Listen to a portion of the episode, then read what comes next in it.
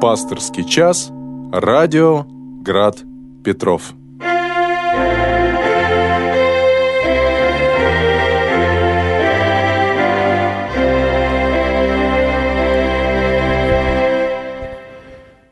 Добрый вечер, дорогие возлюбленные Господи, братья и сестры. В эфире программа «Пасторский час» радиостанции «Град Петров». И сегодня с вами в прямом эфире буду я, протерей Александр Дягилев, председатель Санкт-Петербургской епархиальной комиссии по вопросам семьи, защиты материнства и детства, штатный клирик храмов э, святых равнопостольных Константина и Елены, это улица Доблести, дом 24, корпус 3, и порт Артурской иконы Божьей Матери, это перекресток проспекта Героев и улица маршала Казакова. Также я являюсь настоятелем храма Преображения Господня и приписного к нему храма Великомученика и Целителя Пантелеймона деревни Загубье, это Волховский район Ленинградской области. Ну и также э, я являюсь э, семейным психологом. Помимо того, что я священник, я еще семейный психолог. Буквально сейчас приехал сюда э, после очередной консультации психологической. Поэтому по мере сил и как священник, как психолог, ну, понятно, пасторский час, значит, прежде всего, как священник, а, я постараюсь ответь, ответить на ваши вопросы, поскольку напоминаю, что формат нашей передачи подразумевает, что вы звоните или пишете сообщение, я, я вас слушаю, или я зачитываю ваше сообщение, и по мере сил стараюсь на него найти ответ.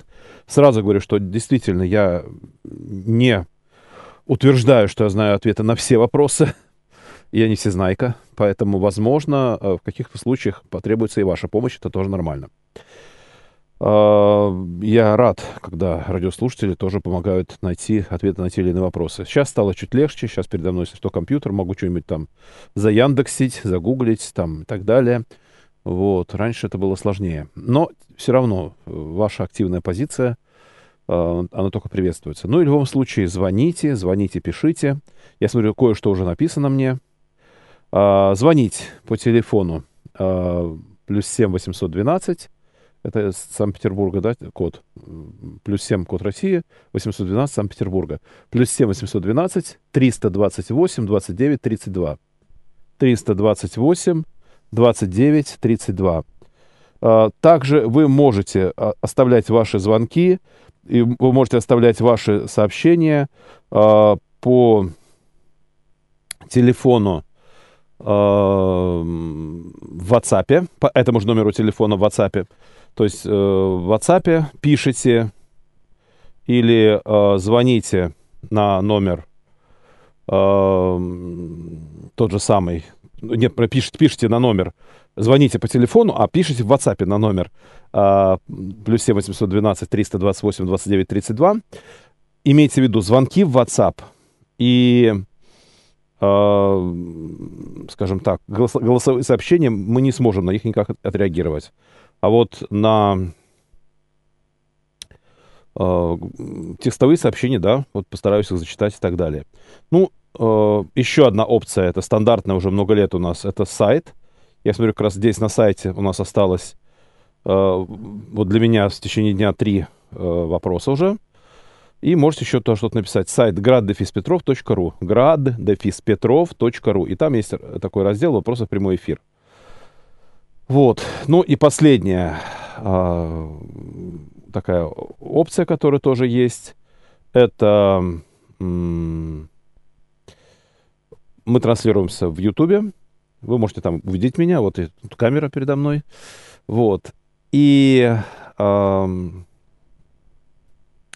Единственное, что в Ютубе там задержка, ну, секунд, мне кажется, на 20 где-то примерно есть. Вот, но это не так не столь страшно. Вот, и э, здесь в комментариях к видео можно э, остав, э, оставлять тоже свои сообщения. Ну, напишите в чат, вот пишите, тоже я буду периодически отслеживать, что вы туда пишете. Там тоже один вопрос уже есть, я смотрю. Хорошо. Еще раз телефон для звонков в Санкт-Петербурге 328 29 32. И, о, уже первый звонок есть.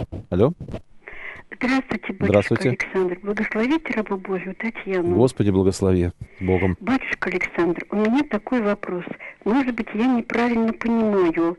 Вот ношение креста. Я тяжело больной человек. Угу. Я думала, что нести мой крест – это свою болезнь. А мне сказали, нет, болезнь является грехом, а крест это не, не ношение болезни. Объясните, пожалуйста, или я заблуждаюсь, а тогда какой мой крест? А, смотрите, а, ну, здесь нужно, во-первых, различать ношение креста, смотрите, как настельного крестика. Да, это одно, это некое свидетельство о том, что я христианин, и плюс мы верим, что самому виду креста Бог дал силу защищать от злых духов и так далее, да? А с другой стороны, крестоношение, как в значении нести крест, нести скорби. А, Христос сказал, кто хочет следовать за мною, пусть отвержется себя, возьмет крест свой и следует за мною. Хотя некоторые библеисты считают, что слово «ставрос», обычно переводящееся как «крест», в данном случае возможно. А, Христос мог иметь в виду немножко другое, потому что это слово также в древности обозначало палок, палка, балка. И, возможно, Христос имел в виду «возьми свой дорожный жезл и следуй за мною». Но, тем не менее, евангелисты донесли, и переводчики более поздние донесли до нас это именно в таком варианте, как крестоношение. И, собственно говоря, даже раннее поколение христиан понимали эту фразу именно так, как Христос а, в Царство Небесное и в славу свою вошел через Голгофу и страдания, так каждый из нас тоже должен пронести, испить свою чашу страданий, принести свой крест, и путь за Христом идет э, через Голгофу. У каждого из нас есть некая своя индивидуальная Голгофа. И, и дальше слава, да, и, собственно говоря, Христос здесь, на земле, нам не обещал, что мы будем жить все время, все время счастливо, без болезней, скорби и так далее. Вот. Но с другой стороны, болезнь действительно, согласно Библии, является следствием повреждения человеческой природы грехом. Однако я не сторонник того, чтобы утверждать, вот у вас что там болит, голова болит, а это вам за то, что вы гневливы. Желудок болит, это потому, что вы осуждаете. Вот я против таких теорий, на самом деле. Так, а, еще раз напоминаю, телефон 328 29 32, он же и в WhatsApp, да, плюс 7, плюс 7 812 328 29 32. И вот Эдуард. Эдуард спрашивает, как матушка? А, тут еще, да. Здравствуйте, дорогой Александр. Позвольте поздравить вас и слушателей с праздником Воздвижения Креста Господня. Хотел привести прекрасную молитву. Господи, дай мне сердце простое, незлобивое, открытое, верующее, доброе, а, лю, любящее, щедрое. Ступраведный Иоанн Кронштадтский. Как ваша матушка? Значит, как моя матушка?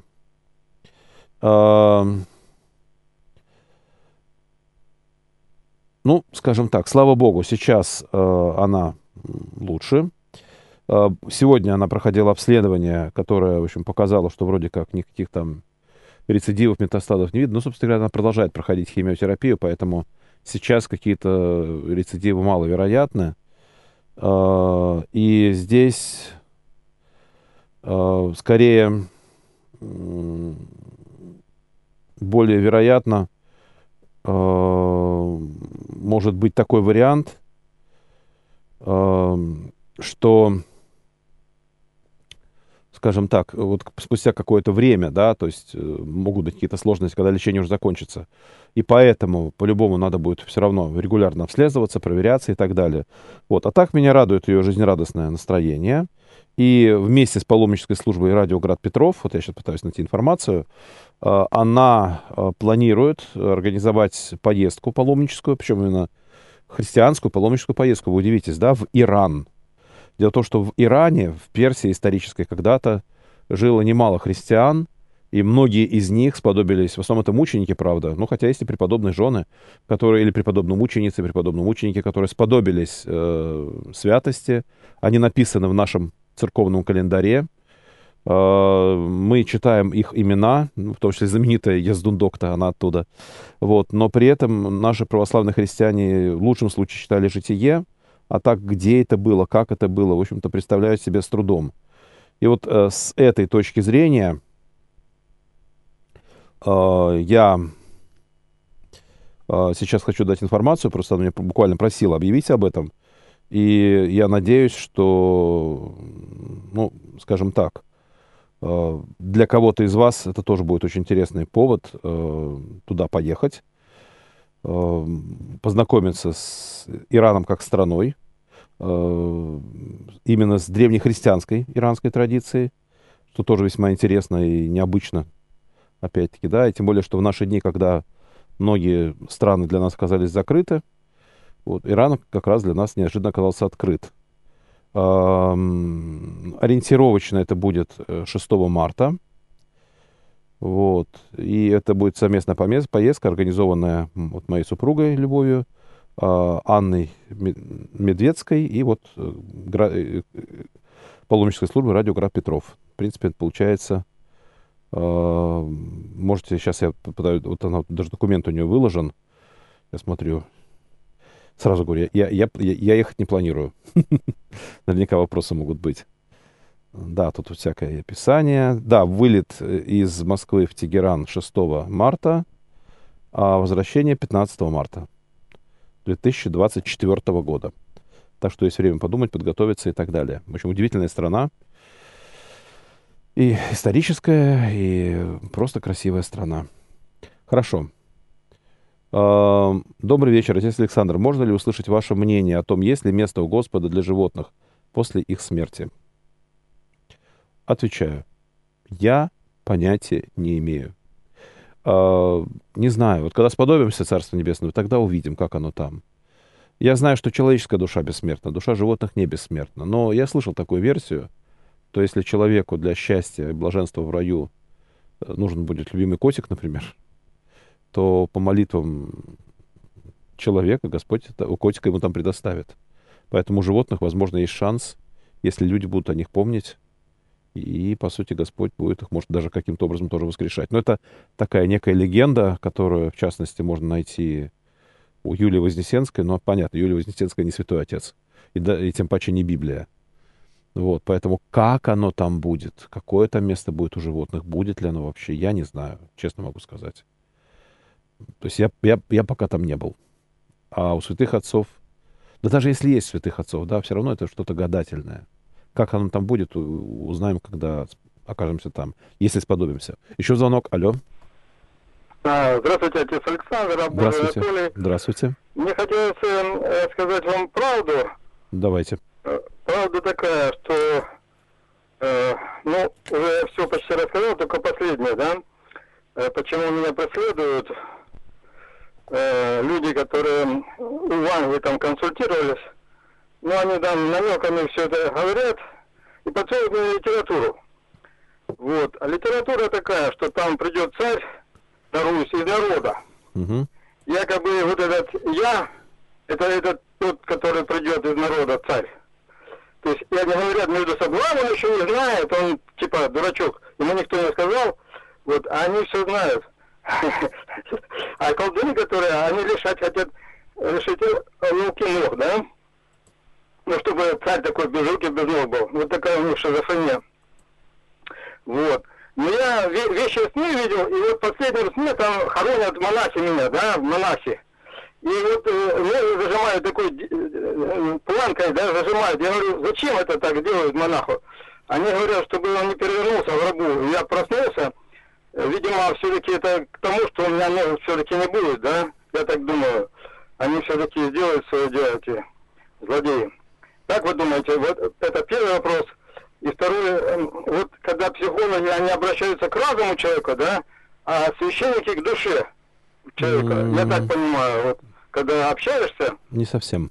Со священником или к психологом, это разные вещи, да? Может быть, я ошибаюсь. Спасибо. Спасибо. Ну, чего там, кому там, чтобы монах в гробу не перевернулся, э, и почему он должен в гробу, гробу ворочаться, там что-то, это ваш сон, я не знаю это, да, то есть я не, не планирую сны толковать.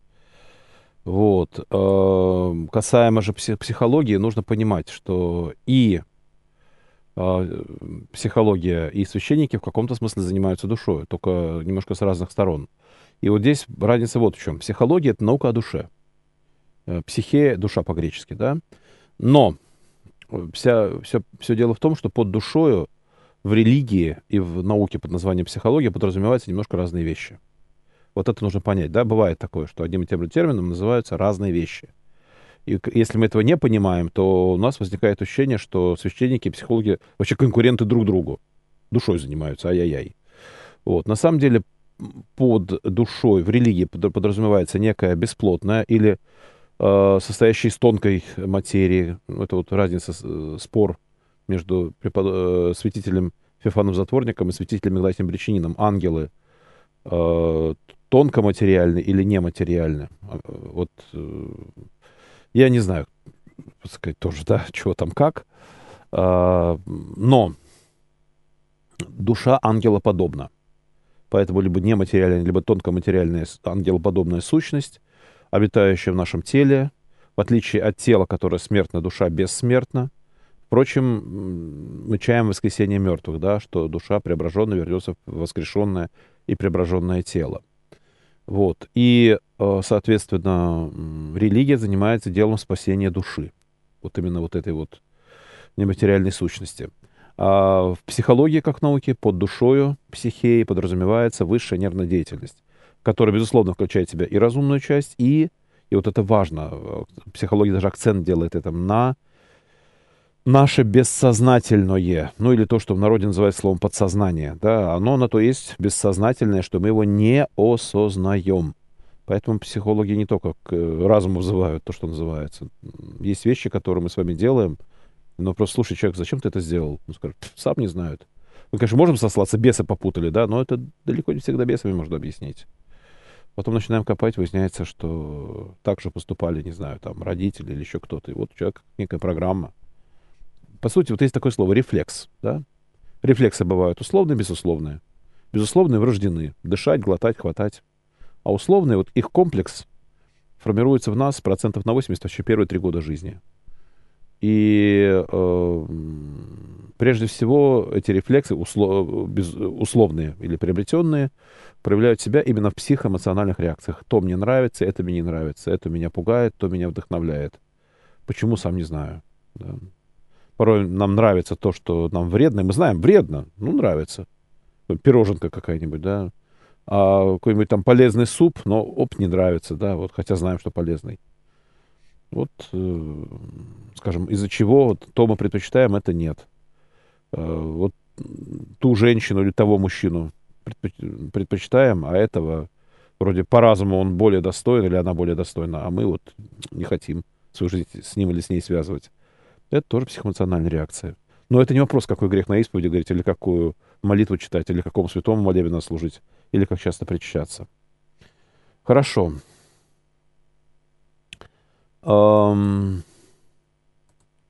в,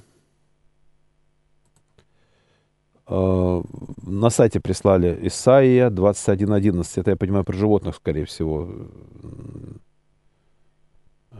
Так, Исаия 21, 11. Пророчество о Думе. Крич, кричат мне Сеира. Сторож, сторож, сколько ночи, сторож, сколько ночи. Сторож отвечает, приближается утро, но еще ночь. Если вы настоятельно спрашиваете, то обратитесь и приходите. Ну, тут нет, тут о чем-то другом, на самом деле. Хорошо. М-м, может быть, что-то перепутали, но вот Исайя 21, 11, это, это о чем-то другом. Хорошо. Смотрим, что нам еще написали. Наталья, Трио, Германия. Трио, скорее всего, Трир, я подозреваю. Как можно молиться за человека, дни которого сочтены, к тому же неверующего? Молиться, Господи, обрати его бесполезно, потому что Бог не будет обращать его даже на смертном одре, помимо его воли. Молиться о том, что Господь стучал в своего сердца, был милостив к нему, потому что человек не верит в него по, по неведению – не ведает, что творит. молиться, чтобы Господь до последнего вздоха давал ему шанс задуматься о смысле его жизни. Бывает, люди обращаются буквально за несколько минут перед смертью. Так бывает.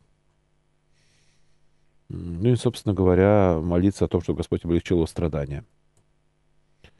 Здравствуйте, отец Александр. В одной из ваших передач как-то вы сказали, что женщина, покаявшаяся в грешном образе жизни – порвав с блудным сожительством, может создать христианскую семью, выйдя замуж даже за священнослужителя, стать матушкой. А если был среди прошлых грех аборта, будет ли это препятствием для такого церковного брака? Ирина, э, вот это из серии э, «Слышал звон, да не знаю, где он». То есть, как говорится, дьявол кроется в деталях. Впрочем, и Бог тоже кроется в деталях. Порой что-то очень важное люди упускают. речь, если помните, шла о том, полезно ли крестить детей или нет. Э, мы знаем, что древняя традиция церкви была, что крестить взрослых после оглашения. А детское крещение было исключением из правил очень, редким, очень редкой практикой. Но позже, где-то века с пятого на Западе, века с восьмого в Восточной Римской империи, э, традиция крестить детей стала доминировать. В восьмом веке закрылось последнее огласительное училище, и стали в основном крестить уже младенцев. А, но я вижу недостатки этой практики в том, что если бы действительно крещенные в детстве люди обращались ко Христу и становились бы верующими христианами, вопросов бы не было. Но я вижу, что огромное живем в стране, где огромное количество крещенных в детстве людей, но при этом львиная их доля про Иисуса Христа даже не знают и знать не очень-то желают. Мы живем в стране крещенных язычников, что показывает порочность этой практики. Нет, конечно, кто-то обращается, может быть, и вы тоже кто сейчас меня слушает, что вот вас крестили в детстве, поэтому вы верующие, да, но, но давайте честно, таковых, ну, сколько, 2% в лучшем случае. И это тоже показатель. Вот. И я говорил о том, что вот забавная ситуация иногда получается, что вот по канонам церкви все, что до крещения, э, в грех не вменяется. И вот действительно, священник и его супруга должны быть непорочны. Одной жены муж там и так далее. Но в, это, в счет этого не входит все, что было до крещения. Поэтому человек мог блудить, делать аборты. А, это ужасно, конечно, но тем не менее, будучи некрещенным, да, потом принять таинство святого крещения. И если после, после крещения он эти грехи не совершал, вот, нет, если крещенный христианин совершал, он не может быть священником, если крещенная совершала подобные грехи, даже покаявшись по канонам, она не может быть супругой священнослужителя. А вот если не крещенный совершал, а потом покаялся и крестился, вот важно, крестился, да, то да, блудник, принявший после этого таинства крещения, может стать священником. Блудница, делавшая аборты, после таинства крещения, если этого не совершала, может быть женой священника по канонам. Вот удивительно, но это так. То есть все, что до крещения, вот все, да, ну, жизнь обнуляется и не является каноническим препятствием. Вот удивительно, но это так. Я сразу говорю, что это не значит, что не нужно молиться за убиенных детей. В этом случае они никуда не делись, их души. Но, тем не менее, каноны вот, вот так дают. И с этой точки зрения, нужно ли спешить крестить детей? Да, по, по, по сути, уже в младенческом возрасте возлагая на них, то есть не только давая им права, которые имеет христианин, но и возлагая на них обязанности христианина. И потом они говорят, а я не знал, а меня не научили. А все, да, извини, в семинарию ты уверовал, в семинарию тебя нельзя, потому что наблудил в жизни. Вот. А другой рядом его, дружок какой-нибудь, да, который вот не крещенный был в детстве. То есть вел такой же разгульный образ жизни, а потом уверовал, крестился, и оп, в семинарию поступил, оп, он уже батюшка, все по канонам. Так что так, речь, речь шла именно о таинстве крещения. Обратите на это внимание. У нас звонок. Алло. Алло, здравствуйте, это Александр. Здравствуйте. Меня зовут Лидия. Я на секундочку хочу Конечно. поздравить вашу матушку с днем тезоименитства. Она Спасибо. Все правильно, да. Э, и пожелать доброго, крепкого здоровья. Всего доброго. До свидания. Спасибо. Я, кстати, обязательно передам, что вот прямо на радио поздравляли. Спасибо. А, возможно, сейчас она и слушает, собственно говоря. Надеюсь. Иногда, иногда слушает мои эфиры. Хорошо. Еще раз напоминаю, телефон 328 29 32.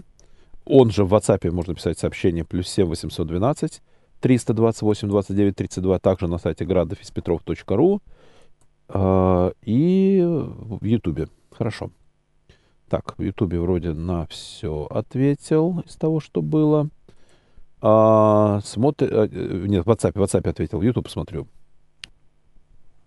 Евгений написал. Я крещен у рас... в Раскольнической церкви. Что мне нужно для правильного крещения? Если вы крещены трикратным погружением или даже обливанием э, во имя Отца и Сына и Святого Духа, то, в принципе, э, вы крещенный христианин.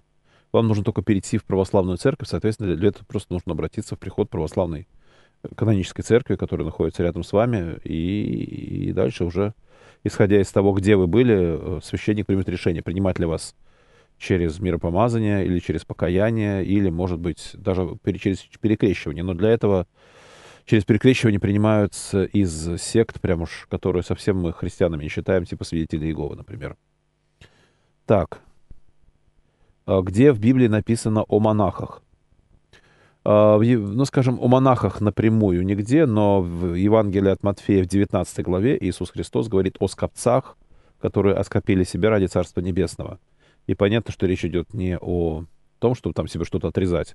Хотя были секты, которые именно так это и толковали.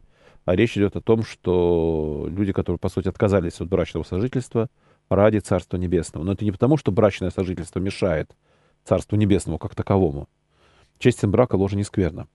А скорее о том, что есть должны быть люди, которые в состоянии падшей человеческой природы э, должны посвятить себя делу спасения и своей души, и душ ближних, например, в качестве миссионера, в качестве того, кто пойдет э, в инфекционное отделение больницы – Э, в качестве молитвенника, да, который отрекает от мирских дел по возможности, э, чтобы молиться за весь мир. Таковым действительно лучше не обременять себя обязанностями, в том числе перед Богом, через создание семьи. Потому что когда я создаю семью, я беру на себя некие обяз обязанности, в том числе и перед Богом. Добрый вечер, батюшка. Что значит, вся тварь стенает и мучается и ожидает откровения сынов Божиих?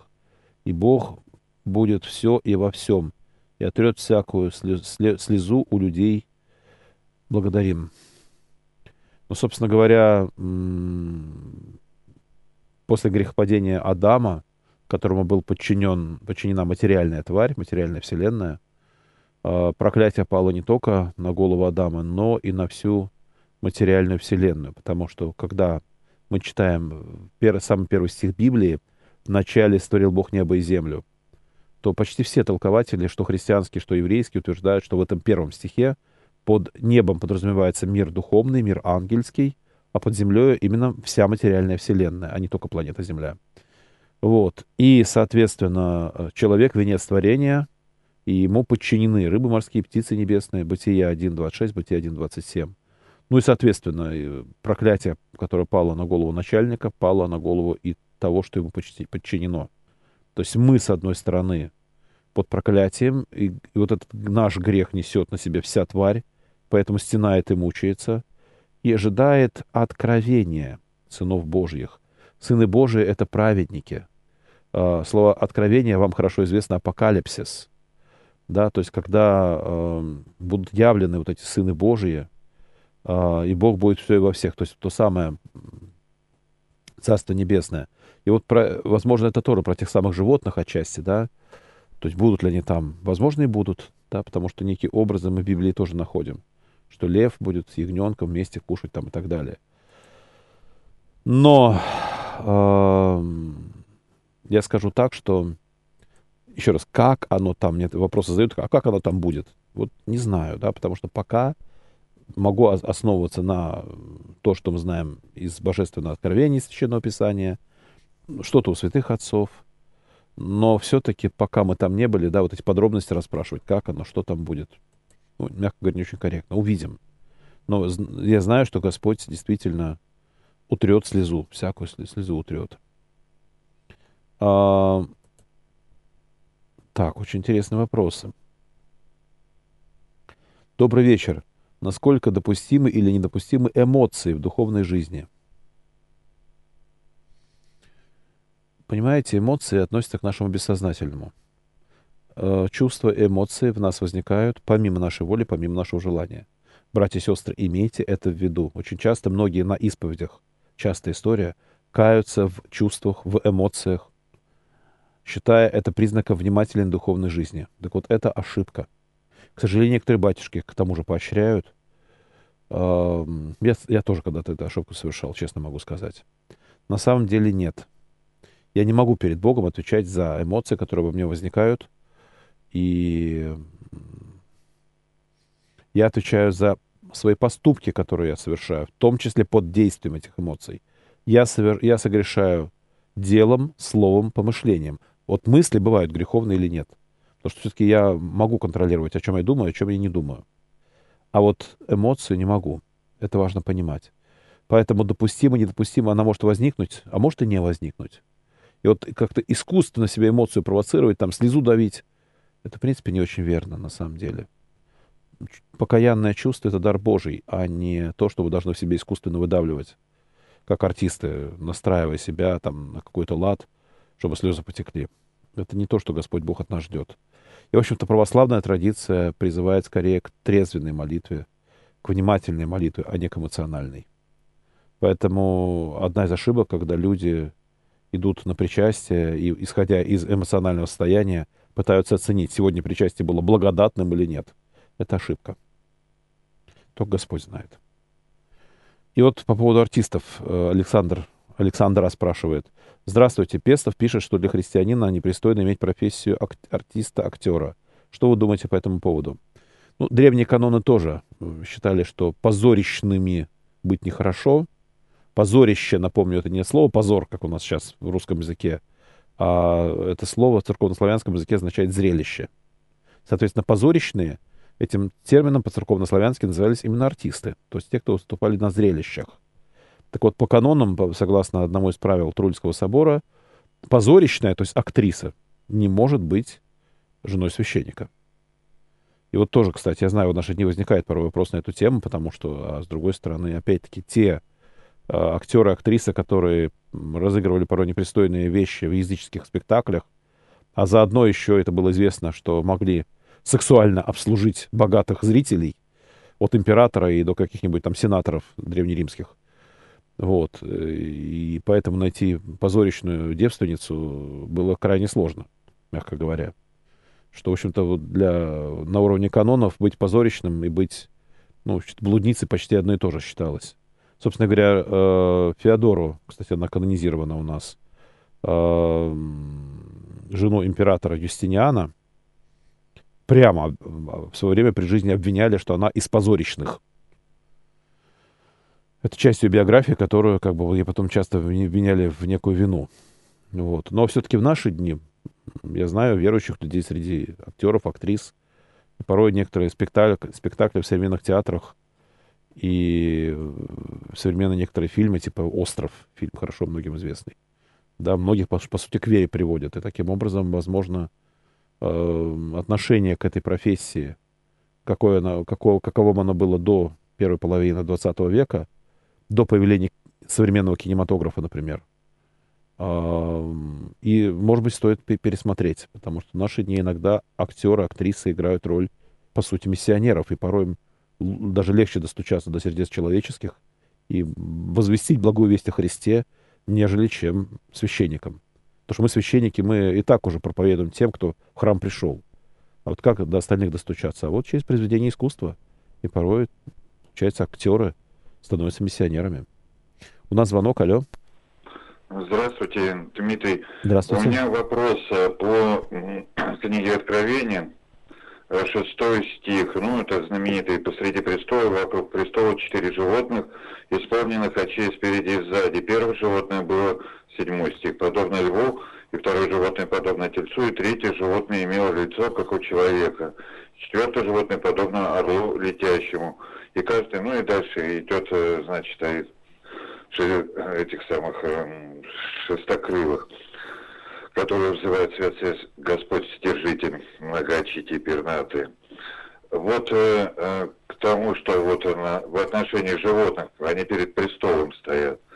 Это первый вопрос. И второй вопрос, в общем-то, более актуальный, это праздник крестовоздвижения. Почему в Тропаре и Кандаке, ну, я для себя исследовал, конечно, этот вопрос, и даже с греческого перевел Тропаре и Кандак, нет упоминания креста. А, Спасибо. Где нету перевода э, упоминания креста? Э, Тропаре и Кандаке праздник, а, как основным. Не, но ну, вознеслись на крест волю эти знаменитому тому жительству. Крест да. в Кандаке есть все-таки. Вот. А почему нету э, в Тропаре упоминания про да, крест? Да, да, да. Там вообще идет, про... ну, это в греческом тексте, во всяком случае, там, э, там идет э, речь, э, спаси Господи, воинство твое, ну и так далее. Смотрите, давайте, да, давай, давайте объясню. Это... Ну, я могу просто принести мне в большой комнате перевод. Я, я, я, я понял, я знаком с греческим текстом того и другого, поэтому и опять-таки, да, то есть, ну, хорошо, давайте объясню. Значит, и у нас до революции, и у греков когда-то э, тропарь кресту звучал следующим образом. «Спаси, Господи, люди Твоя, и благослови достояние Твоя победа православному императору, э, самодержавнейшему императору, на сопротивное даруя, и твое сохраняя крестом, крестом твоим жительство, да. А, смотрите, это одна из тех проблем а, нашего православия, которое когда-то поднимал один известный современный богослов, что, давайте честно, а, вот как в идеале люди должны уверовать во Христа? В идеале они должны, вот как пишет апостол Павел, вера от слышания, слышание от Слова Божия. То есть кто-то должен возвестить Слово Божие, кто-то сказать, не знаю, хоть, хоть дать Библию прочитать, хоть что-то. И вот человек, не знаю, слышит Евангелие или читает Евангелие, узнает учение Иисуса Христа, его сердце отзывается, он начинает веровать в Иисуса, становится учеником Иисуса, становится христианином, принимает таинство крещения. Так это должно быть в идеале. Почему еще раз, чем больше я живу, тем больше понимаю, что все-таки древняя практика церкви была более правильной, чем современная с крещением младенцев. Так вот, э, и если мы берем историю святого равноапостольного императора Константина, который всю жизнь прожил язычником, крестился перед самой смертью, давайте честно, э, то там была другая, другая история. Э, когда он воевал с императором Максентием, то вот его легионы, верные Константину, приходят с севера, из Британии, из Галлии, подходят к Риму. На встречу выступают войска Максентия. Сейчас состоится битва. И Константин понимает, что Максентий, как человек религиозный, безусловно, принес жертвы всем возможным богам. А в Риме там аж пантеон, там храм всех богов. А у древних э, греков, у древних римлян э, было представление такое, что вот есть боги, и вот боги, они между собой как-то живут, иногда дружат, иногда конфликтуют. И, по сути дела, земные сражения, земные войны лишь отображение э, вот этих небесных конфликтов. Кто на чьей стороне, кто сильнее, кто могущественнее и так далее. Очень важно, на чьей стороне Зевс. Очень важно, на чьей стороне Афина Паллада, сам, так сказать, Арей, Марс э, и так далее, да, на чьей стороне будет. Эм, и эм, тоже Аполлон, например, он э, одновременно бог, который вести передает, и он же бог, который заразу приносит. Тоже на чьей стороне будет. А, ну и, соответственно, вот эта идея отражается, например, в, известном, в известной Илиаде Гомера, да, когда вот тут ахейцы берут Трою, а, а тут же боги сражаются друг с другом. Вот. И это же языческое мышление было присуще, в общем-то, даже Константину, даже Константину. Другое дело, что он в сон богов включал и бога своей мамы, Елены. Но был ли он полноценным христианином, как его мама? Большой вопрос. В тот, на тот момент, по крайней мере. И вот, э, понимая, что сейчас, сейчас все боги на стороне э, Максентия, и что у него шансов нет, Константин задумался, а есть ли Бог, которому Максентий, Максентий жертву не принес. Может быть, он окажется один более могущественным, чем все те боги вместе взятые. Ну и тут, конечно, подсказка в голову приходит. Бог моей мамы. Иисусу Христу точно жертвы Максентий не приносил. А когда еще утром он выходит и видит прям знамение, крест на небе, ну тут уже все, да, сим победиши. Да, и, и вот начинается сражение, и реально воины на щитах которых вместо знаков их легионов э, по приказу Константина непосредственно перед битвой был изображен крест, внезапно одерживают нереальную победу. И тут Хри... Э, Константин понимает, да, Христос круче Зевса, и, и, и Посейдона, и Афродиты, и, и, и Афины Паллады вместе взятых. Вот. И вот он в каком-то смысле становится христианином не, не благодаря благой вести, а благодаря вот этой военной победе и благодаря э, тому, что, скажем так, вот это да, вид знамения креста на небе, который он увидел. Все. То есть вот, вот так. Э, понятно, что наверняка потом впоследствии он как-то изучал христианское и учение и так далее, но даже создавая новый христианский Рим, Константинополь новую христианскую империю, он христианство скорее воспринимал как новую государственную идеологию. Он мыслил, прежде всего, как государственник, а не как христианин. То есть его цель была создать новое христианское государство, э, то есть Римская империя, но новая. Как бы позвоночник вот выдернуть старый и поставить новый. Такая интересная трансплантация по пересадке позвоночника. Позвоночник в империи играет э, ну, ту же роль, что у нас в теле, да, основа, на которой все держится, и это государственная идеология. В данном случае вот таким позвоночником э, стало христианство. Но опять-таки для, для самого христианства вот это сближение, срастание с государством, не факт, что было так уж положительно. Оно принесло немало плюсов, но и немало минусов. В этом тоже полезно иногда задумываться. Вот. Ну и, соответственно, так, сейчас, вот. Так, так это у нас... Угу. Соответственно, э, многие из тех тем, которые, которые сейчас у нас возникают в церковно-государственных отношениях, связаны с историей уже и с симфонией вот этой, как времена Юстиниана, синодальный период, да, Российской империи и так далее. В общем-то, да, церковь, не скрывая, жмется государству. Мы привыкли так жить последние полторы тысячи лет. Но не факт, что это правильный путь. Возможно, поэтому промыслом Божьим э, к середине 20 века исчезли все православные монархии. У нас еще звонок. Алло. Добрый вечер, дорогой отец Александр. Добрый вечер. Василий Викторович Истратов, тяжко болящий поэт, и его болящий сын Михаил.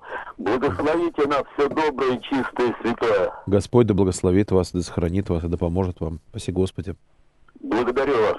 М? Такой.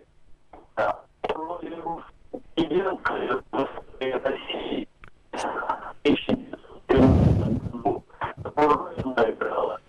Ой.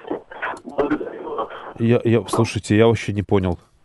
Качество связи. Можете повторить?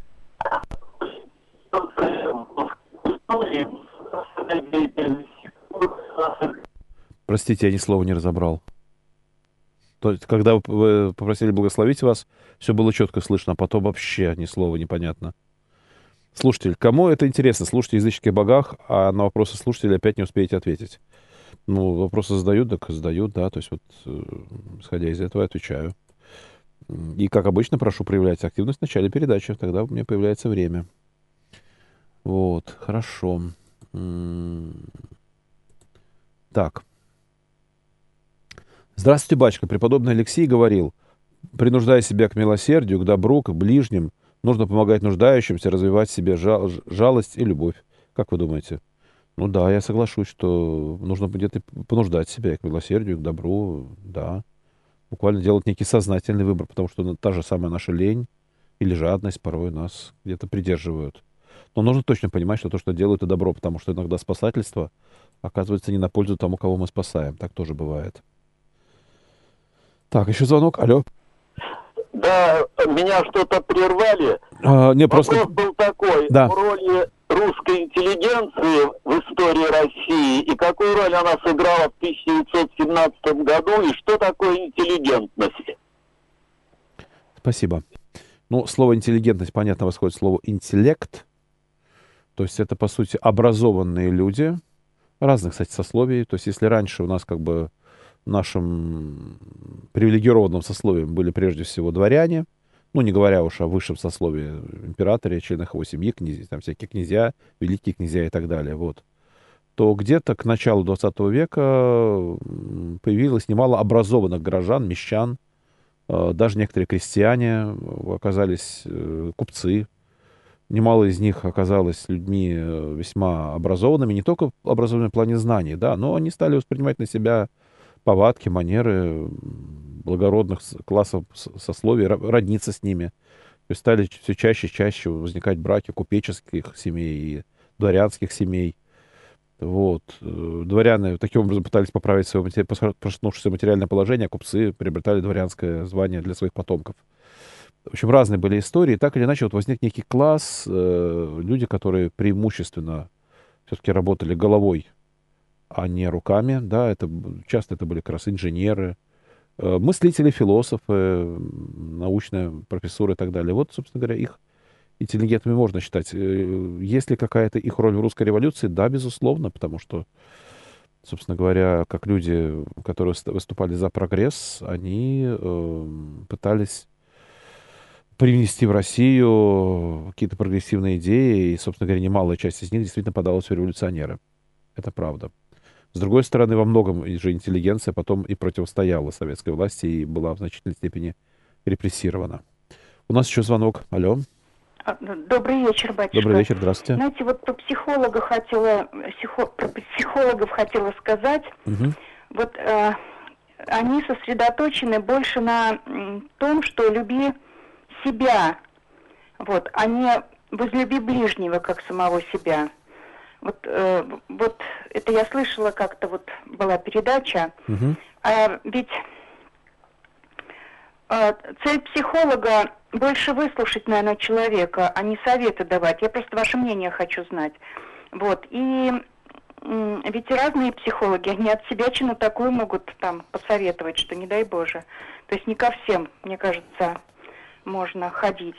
А вот насчет угу. интеллигентности слышала выражение, что это, вот если по православию, то это очень хорошие, ну, люди, которые очень хорошо относятся к людям, вот, как-то вот, ну, такие вот хорошие, духовные, спокойные, угу. очень хорошо относящиеся к людям. Ну, вот так примерно. Извините, волнуюсь. Ну, понятно, да, спасибо. А, ну, скажем так,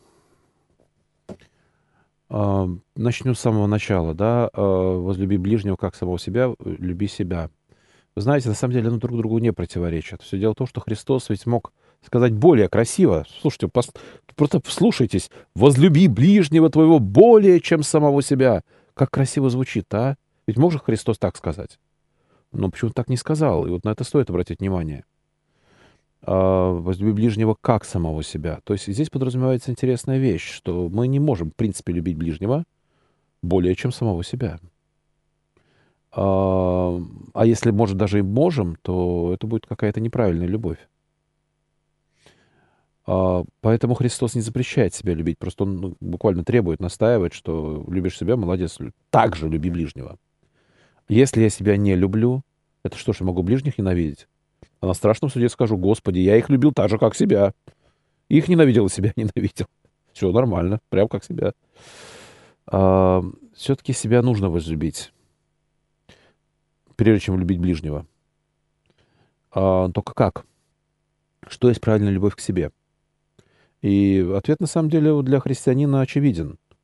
А, если я желаю себе спасения души, если я прикладываю усилия, чтобы после кончины сподобиться Царства Небесного, то я уже себя люблю.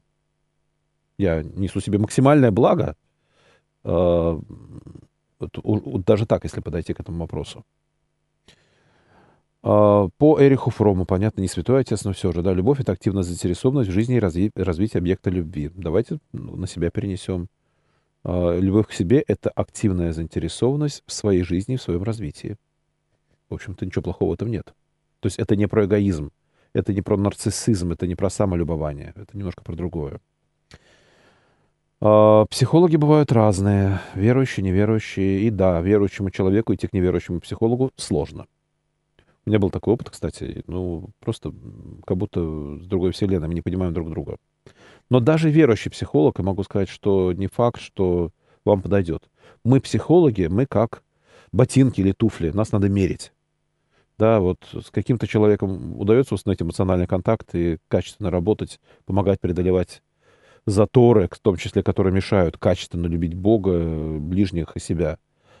А с кем-то вот, ну, нет эмоционального контакта. И мне консультация такая всякость, и я вижу, что человеку общение со мной всякость. Так тоже бывает. А, Еще раз, кто-то, вот, э, например, кому-то важно, чтобы психолог был женщиной. Кому-то, наоборот, важно, чтобы психолог был мужчиной. Кому-то все равно. Ну и в любом случае, э, честно могу сказать, что значительная часть людей, которые приходят, например, на исповедь, ну давайте так, где-то примерно половина говорит просто дежурные грехи.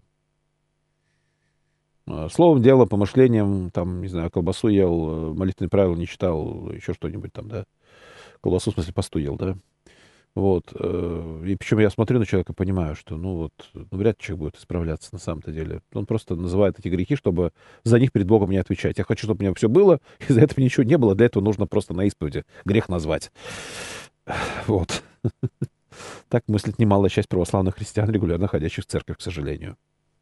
Кстати, к детям, старикам это тоже очень сильно относится.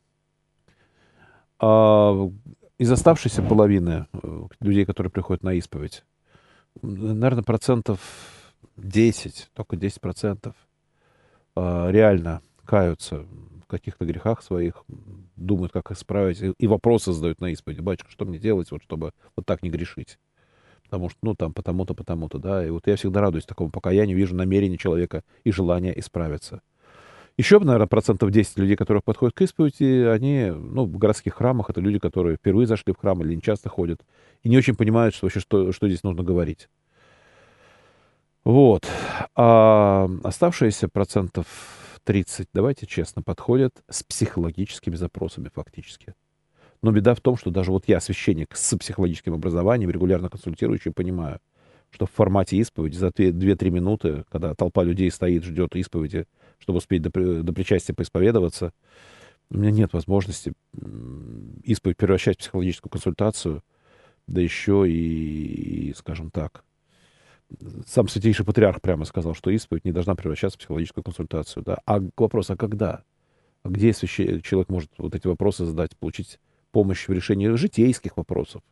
Нет, не даже порой не духовных, житейских, отношения с детьми, отношения с родителями, отношения с мужьями, женами и так далее.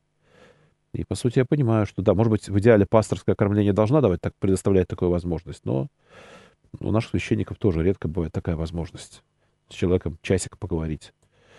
Но, э, так сказать, плюс все-таки есть тема эмоционального выгорания. Если буду часами с прихожанами беседовать, рано или поздно выгорю. Это просто факт.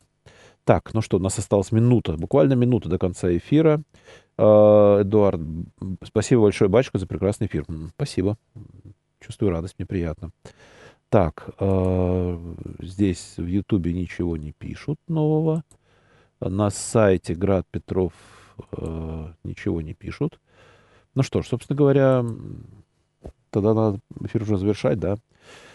А, я хочу поблагодарить всех, кто вопросы задавал, и хочу сказать, что э, все-таки для православного христианина ходить к психологу ни в коем случае не является отречением или от церкви. Потому что я знаю, что некоторые мыслят именно так. Все-таки это немножко разные сферы. Но они в решении психологических проблем порой помогают в решении духовных проблем. Это тоже нужно понимать.